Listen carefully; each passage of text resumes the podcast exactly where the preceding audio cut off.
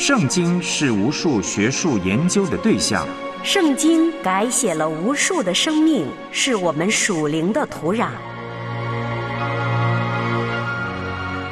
穿梭古今，超越中外，彰显圣经背后的真正信仰。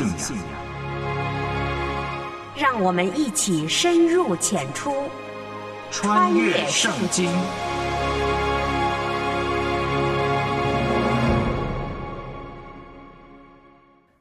穿越圣经，带你回归圣经。我是唐曼。圣经常常形容神和人之间的关系是配偶、婚姻的关系，描述神对人的爱是像恋人之间的爱情，是重水不能熄灭、如死一般的坚强。这些听起来无比强烈的字眼，已让人感到很震惊了。但圣经还说，神爱人爱到极度、极恨的地步。人拜各种偶像，被神视为淫乱的罪。人与世俗为友，就是与神为敌。神对人如此绝对忠贞的要求，在今天的人看来，不仅是强人所难，也实在是叫人难以做到啊。但想想，人与人之间容不得第三方的爱情，就不难理解。爱的本质本就如此，容不得对方的半点不忠。那么，如果神改变了对人绝对的爱情，人恐怕也就失去了被神视作宝贝的价值。我们一起来听由梁天禄播出、麦金牧师分享的今日信息。穿越古今，主爱已鲜明，永恒恩怨，救赎普及万民，顺服谦卑，在主跟前专心聆听，穿梭圣经里。是主话语，是行主正道，走上窄路，穿越圣经。欢迎收听《穿越圣经》。穿越圣经这个节目呢，希望帮助每一位听众能够更加明白神的话语。成为遵行并且传扬神话语的人。那么，在上一次节目啊，我们就查考和分享了雅各书三章五到十八节。让我们先来触摸一下。正所谓唇枪舌剑啊，你来我往。那么，在现实的生活中啊，很多时候祸它就是这样的来闯下的。那么，请问你是否有过这样的体会或者是经验呢？雅各他就把舌头可造成的伤害啊，就跟烈火来去相比。舌头的恶毒是从地狱而来的啊，未受制服的舌头，它的遗害呢非常大。那么撒旦他就常利用人的舌头来去离间人心啊，使人就彼此来仇视了。你看，闲话谣言啊，一旦出口，它便会迅速的传播，而且难以遏止，那么就造成了非常严重的后果了。所以说话之前啊，千万要小心啊！不要想着我日后可以道歉嘛。虽然纵然可以道歉，但是伤痕呢，依旧还在。一句因怒气冲出口的话，那么就可以拆毁一段经年所建立的感情。所以说话之前要牢记啊，说出的话好像火一样，是你所无法控制或者是逆转的。要想一想它可能造成的伤害。那么有人就说了，既然说多错多啊，我也真的不懂管住自己的舌头，难道真的要不说话才可以吗？也有人说了，既然没有人能够制服自己的舌头，为什么还要努力的去尝试呢？其实，圣经告诉我们，即使我们在今生啊不能够完全制服自己的舌头，但是呢，可以尝试啊尽量减少我们说话时所造成的一些伤害。灭火总比到处的点燃新火要强吧？我们需要谨记，我们不是靠着自己的力量来去扑灭舌头点燃的火，圣灵他会不断的增加我们的力量啊，去醒察和控制我们自己的言语。那么，当我们受到冒犯的时候，圣灵他会提醒我们呢，不要忘记神的爱。那么这样的话，我们就不会用仇恨的态度来去回应了。当我们受到批评、遭受猛烈的抨击时，圣灵他会医治我们受到的伤害。那么这样，我们就不会反唇相讥了。那么很多时候，我们总是疑惑的问了：酸甜苦辣本不同啊，偏偏出自同一个人的口里边。那么难道人就是这样的矛盾吗？有时我们的话会说的很合宜，讨神的喜欢但有时我们又会言语粗鄙啊，出口伤人。这种言语不一致的情况呢，叫人很迷惘啊！究竟哪一个才是我们真正的本性呢？其实，舌头它的确是人性的真实的写照。我们以神的形象受造啊，同时啊，我们又会犯罪堕落。神他改变我们的里里外外，他用圣灵来去洁净我们。神他赐给我们自制的能力，来说出神他所喜欢的话来。骄傲自大，一不小心啊，人就会让傲慢呢就溜进我们的心里边儿。那么，请问有智慧的你，可有不小心的时候呢？你认识一些啊自认聪明但却行为很愚昧的人吗？从一个人他的内涵就可以衡量他是否具有真正的智慧了。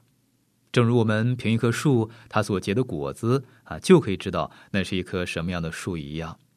我们也可以从自己的行为中啊判断自己啊到底有多少智慧。愚昧它会引来混乱，但是智慧啊它必会带来和平还有良善。那么，请问你有否被试探去煽风点火、传播谣言，使冲突变得恶化呢？谨慎安慰的言辞和智慧怜爱的话，这是和平的种子。神他眷爱使人和睦的人。马太福音五章九节，追思说：“使人和睦的人有福了，因为他们必称为神的儿子。”好，雅各就指出，嫉妒是从比较而生出来的，苦毒是由妒忌而出的，人陷在其中啊不可自拔。苦毒的嫉妒和纷争啊是由魔鬼撒旦他所激发出来的。那么在社会的压力下。甚至来自好心的基督徒的压力下，我们就很容易啊陷入到一些不正确的欲望中，变得贪婪和落入到具有破坏性的竞争中。那么，倘若我们要从跟别人的比较和想要得到别人所拥有的东西的欲望中给释放出来，我们就必须啊来寻求神他的智慧去引导我们了。好，那么接下来呢，我们就进到雅各书第四章的研读还有查考了。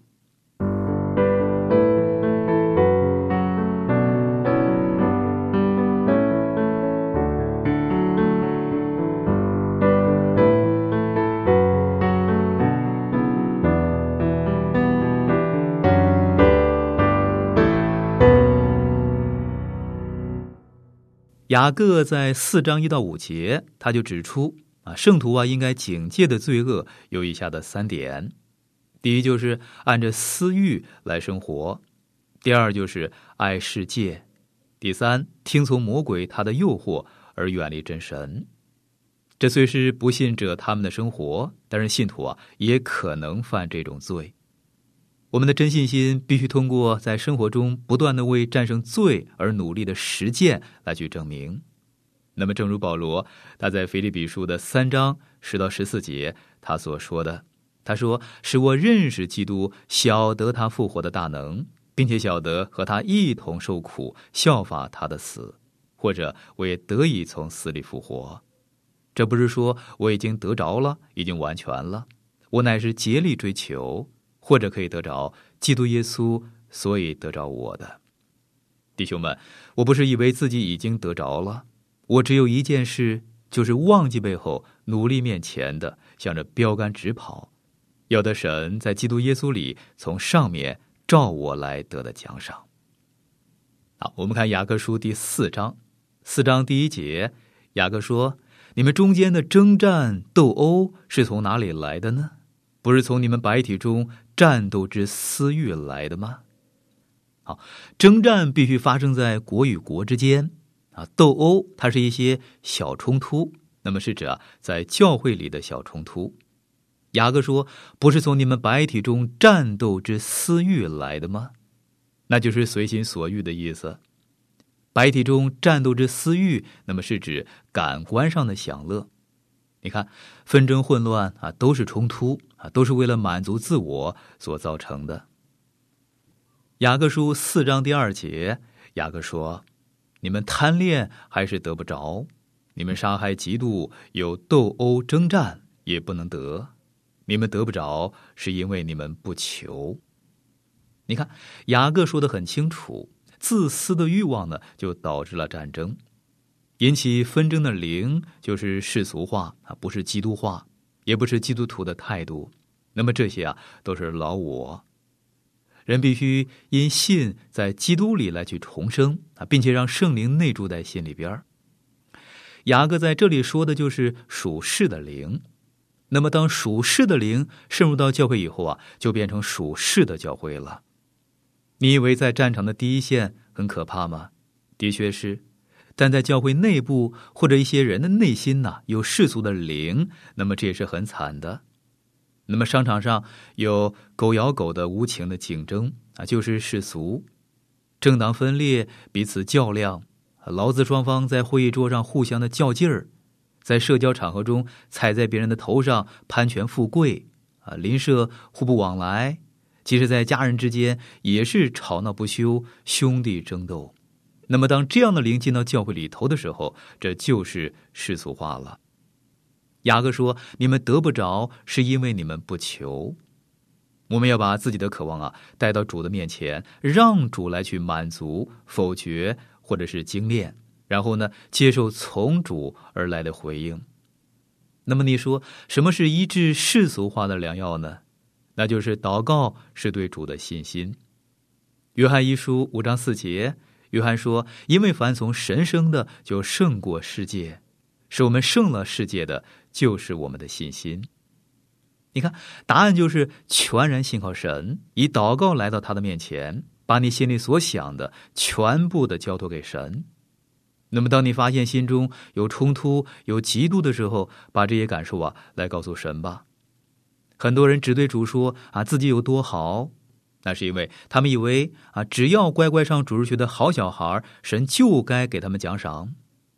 亲爱的朋友，我们要认真的检视一下自己的现况。那么，请花一点时间思想一位伟大的圣徒他所说的话。他说：“向神倾心吐意，就像对一位亲密的好朋友一样。”向神倾诉你的烦恼，好让他安慰你；告诉他你的喜乐，让他帮你保持清醒；告诉他你的渴望，让他净化你；告诉他你厌恶的事，让他帮你克服；和他谈谈你所面对的试探，让他保护你；向他敞开心中的伤口，让他医治你；向他坦诚你对善的冷漠，你对败坏邪恶的喜好，你的三心二意。告诉他，你自私的待人不公，你让虚荣心使你变得世故，自负是你在人面前戴着假面具。如果你肯把软弱、把需要、把疑难杂症全向他倾吐，那真是说不完的。你永远不会缺少话题，一直都有新的。彼此之间没有秘密的人，从来不需要苦思话题，不必斟酌用词，因为没有什么好隐瞒的，也不会没话找话说。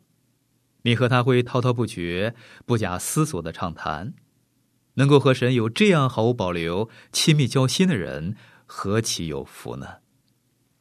有一位老牧师，他曾经这样的来见证说：“他说，当我生病休养的那段时间呢，体会到万事都互相效力，叫人得益处。我和妻子可以在家里边静坐，那是我们结婚以来非常少有的机会。我们一直都是忙一个不停。”我们需要坐下来静心的来谈些事情，否则一定会有误会。我们谈得很愉快，彼此敞开心胸啊，真是美好的体验。我对他说，这段时间比我们的蜜月呀还要更加的甜美。读了圣经，又读到上边的这一段话，我决定啊，要对神毫无保留的来去倾心吐意。我诉说在人生路上所犯过的罪啊，所做过的不诚实的一些事儿，神他都知道，神他也体谅，他更赦免了我的罪。所以，要消除心中的冲突、嫉妒，那唯一的方法就是来到主耶稣他的面前。你不必去找心理医生啊，他只能够头痛医头，脚痛医脚，他不能够解决你本质的问题。你要来到主耶稣面前，接受神他的辅导啊，彻底摆脱这些的困扰。雅各说，解决之道就在于祷告啊。可是呢，我们的祷告啊，常常都是很自私的。雅各书四章三节，雅各说：“你们求也得不着，是因为你们妄求，要浪费在你们的宴乐中。”你看，有时我们连向神祈求的时候啊，也很自私。那么妄求就是单凭肉体的喜好跟需要啊，不照神旨意而做的一些要求，这是缺乏属灵智慧的一个结果。约翰一书五章十四到十五节，经文说。我们若照他的旨意求什么，他就听我们。这是我们向他所存坦然无惧的心。既然知道他听我们一切所求的，就知道我们所求于他的无不得着。雅各书一章第五节，雅各说：“你们中间若有缺少智慧的，应当求那后赐予众人，也不斥责人的神，主就必赐给他。”雅各书四章四节，雅各说。你们这些淫乱的人呐，岂不知与世俗为友的，就是与神为敌吗？所以，凡想要与世俗为友的，就是与神为敌了。因为我们为了达到个人的目的，那么甘愿跟世俗来妥协，所以雅各就称我们是淫乱的人。这个世界的方法就是强取豪夺啊，欺哄诈骗，不择手段，对别人呢心生嫉妒，以致就引起冲突了。你看，这就是世俗。但是雅各说：“岂不知与世俗为友的，就是与神为敌吗？”我从来不参加教会以外的社团，因为教会里的世俗化已经够烦的了，我才不要参加属世的团体呢。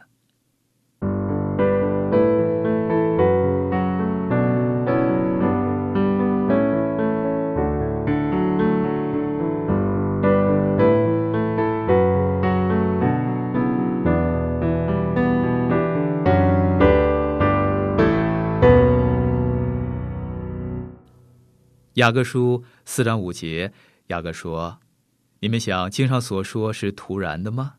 神所赐住在我们里面的灵是恋爱至于嫉妒吗？难道我们要欺骗自己啊？自以为是正派、可爱、心中纯净、毫无嫉妒的人吗？我曾经听过一个姐妹说，她说我的丈夫真好啊，他从来不为我呀来去吃醋。”让我告诉你，一个丈夫如果不会为妻子来吃醋，那一定是大有问题的。如果他爱妻子，他一定会为妻子来去吃醋。神说，神爱他的儿女，以至于嫉妒。但是如果嫉妒出于错误的动机啊，例如没有被拣选做教会的执事，或者在教会里边啊没有得到重视而心生嫉妒，那就不好了。那么，此外，我们因为口舌引起的纷争，那么该怎么样处理呢？那么雅各的解决之道呢，就是来到主耶稣面前，向神来去倾诉。雅各书四章六节，雅各说：“但他赐更多的恩典，所以经常说，神阻挡骄傲的人，赐恩给谦卑的人。”我常说，神的恩典太多了啊，你我就是弄不清楚神到底有多么的美善。他有丰盛的恩典，有人就为恩典来下一个定义，就说那是不配得的恩典。我说那是爱的行动，神不是用爱来去救我们的，他是舍了自己的独生子，我们是靠他的恩典来得救，他的恩典是不可限量的。你可以说我的罪孽深重，你去告诉主耶稣你内心的乖僻扭曲。啊！求他赐下恩典，帮你来克服罪孽，他必赐给你恩典，因为他是永活的基督，他在神的右边为你去代求。有人或许怀疑说了，神他的恩典真的够我来用吗？我要重申的就是，世上所有的药啊，都不能够把病给治好啊，除非你把药给吃下去。那么，同样的，神他有丰盛的恩典，你要去支取啊。一个人即使在涌流的泉水旁边，也可能会渴死，他必须要喝水，所以呢，他必须支取神的恩典，才能够来得救。有些人很肮脏。啊，你不会怪肥皂和水不好吧？有够你用的肥皂和水。雅各说：“神阻挡骄傲的人，赐恩给谦卑的人。神他的恩典呢，必须装在这种容器里边必须装在谦卑人他的里边雅各书四章七节，雅各说：“故此你们要顺服神，勿要抵挡魔鬼，魔鬼就必离开你们逃跑了。”那么，当你去找医生的时候，你就是把自己啊交在医生的手中。有一次我生病了，医生给我开了六种药，啊，就算他想毒死我，我还是对他呀很有信心，我就乖乖的服用了他所开的药。那么最后我的病就好了，为什么呢？那是因为我顺服医生。雅各说：“你们要顺服神，勿要抵挡魔鬼，魔鬼就必离开你们逃跑了。”你或许会问了，我怎么样抵挡魔鬼呢？雅各他教我们很实际的方法。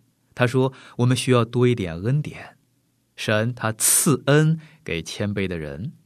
那么换句话来说，你不能靠自己的能力来去抵挡魔鬼。你我被邪恶的势力所包围啊，试探的就遍布了每一个角落。那么在有需要的地方，神他必赐下恩典。他的恩典是取之不尽、用之不竭的。神说：“这是给你的，你要依靠他。”雅各书四章八节，雅各说：“你们亲近神，神就必亲近你们。有罪的人呢，要洁净你们的手；心怀二意的人呢，要清洁你们的心。神来到你的心门前，他不会夺门而入。”那么，当神叩你心门的时候，你要邀请他进来。亲爱的朋友，这是神进到你心中唯一的方式。传说马丁路德曾经拿墨水瓶啊来去砸魔鬼。有人可能认为啊这很奇怪啊，可是呢，如果你是为了抵挡魔鬼，那就不奇怪了。雅各说，抵挡魔鬼的方法就是亲近神。你如果亲近神，那么撒旦魔鬼啊他就会逃跑了。因为魔鬼他不喜欢跟神去打交道，除非你远离神啊，否则魔鬼啊就不能对你下手。野狼绝对不会攻击牧羊人身边的小羊的，小羊越接近牧羊人，它就越安全。我们的问题就是我们离神呢太远了。雅各书四章九节，雅各说：“你们要愁苦、悲哀、哭泣，将喜笑变作悲哀。”欢乐变作愁闷，有些处境是要悲伤，不是喜乐，绝对不可以轻看罪的。当我听到有些基督徒啊轻看罪的时候啊，我心里边想，他们在人后一定是沉溺在罪中。你不可以轻看罪，你要为自己的罪来去忧伤痛悔。今天的问题就是，基督徒没有为自己的罪来去忧伤痛悔。现今这个时代有很多杰出的布道家，有很多特会，可是为什么看不到教会来复兴呢？我想雅各在这里他的教导呢，就是让我们来去反思。我曾经就这个问题请教过一位非常了不起的老布道家。那天我们坐在他家门前的阳台，我就问他说了：为什么传福音已经不及他早期服侍时那么有果效，没有为教会带来复兴呢？他说：“以前他们那个年代呀，是在空旷地区搭起大帐篷啊，敲锣打鼓的邀请人来听布道会。”他说：“在我呼召还没有信主的人觉知之前，我要先对基督徒连讲六个礼拜的道，然后教会就复兴了。我在各地带领聚会传福音啊，仍然能够感受到早期中心的传道人他们对教会的影响。为什么呢？道理很简单。”在信徒的生命里边，已经先对付罪了，但是我们常常拒绝对付自己的罪，所以呢，我们必须为自己的罪啊来去忧伤痛悔。雅各书四章十节，雅各说：“勿要在主面前自卑，主就必叫你们升高。”好，主就必叫你们升高。那么，这是我们现在的问题。我们自以为很聪明，自以为很刚强，自以为大有能力啊，自以为很良善。但神说，在我们里头没有良善。就品格来说，我们里边没有可以吸引神的。我们困顿贫乏，神他怜悯我们，是神眷顾我们。如果我们愿意谦卑，匍匐在神的面前，他就必叫我们升高了。有一次，我看到一个救生员啊，一拳打昏了一个溺水的人。那么救生员他就解释说了，这个溺水的人呢，他一直在挣扎，如果不把他给打昏，让他放手，那么救生员也不能够救他。我觉得有时候神他不得不给我们一拳，让我们去放手，那么这样呢，神他才能够救我们。雅各他就介绍了解决人生问题的根源性治疗的方法，有以下的三种：第一就是谦卑，第二就是抵挡魔鬼，第三就是悔罪和亲近神。那么这才是前边所述智者他们所采取的行为。那么从中我们就可以认识到，今天教会的问题呢，并不在于人的智慧不足，而是在于真智慧不足。那么，真正的谦卑呢，就是从神的角度啊来去省察自己。好，我亲爱的朋友，今天的节目时间就到了，我们要先停在这里了。如果您对节目中我所分享的内容有什么不太明白的地方，那么欢迎你啊来信询问，我们会很乐意的为您再去做说明。如果在你的生活中有什么难处，也请让我们知道，我们可以在主里啊。彼此纪念和带到。好，我们下次节目时间空中再会了。愿神赐福给您。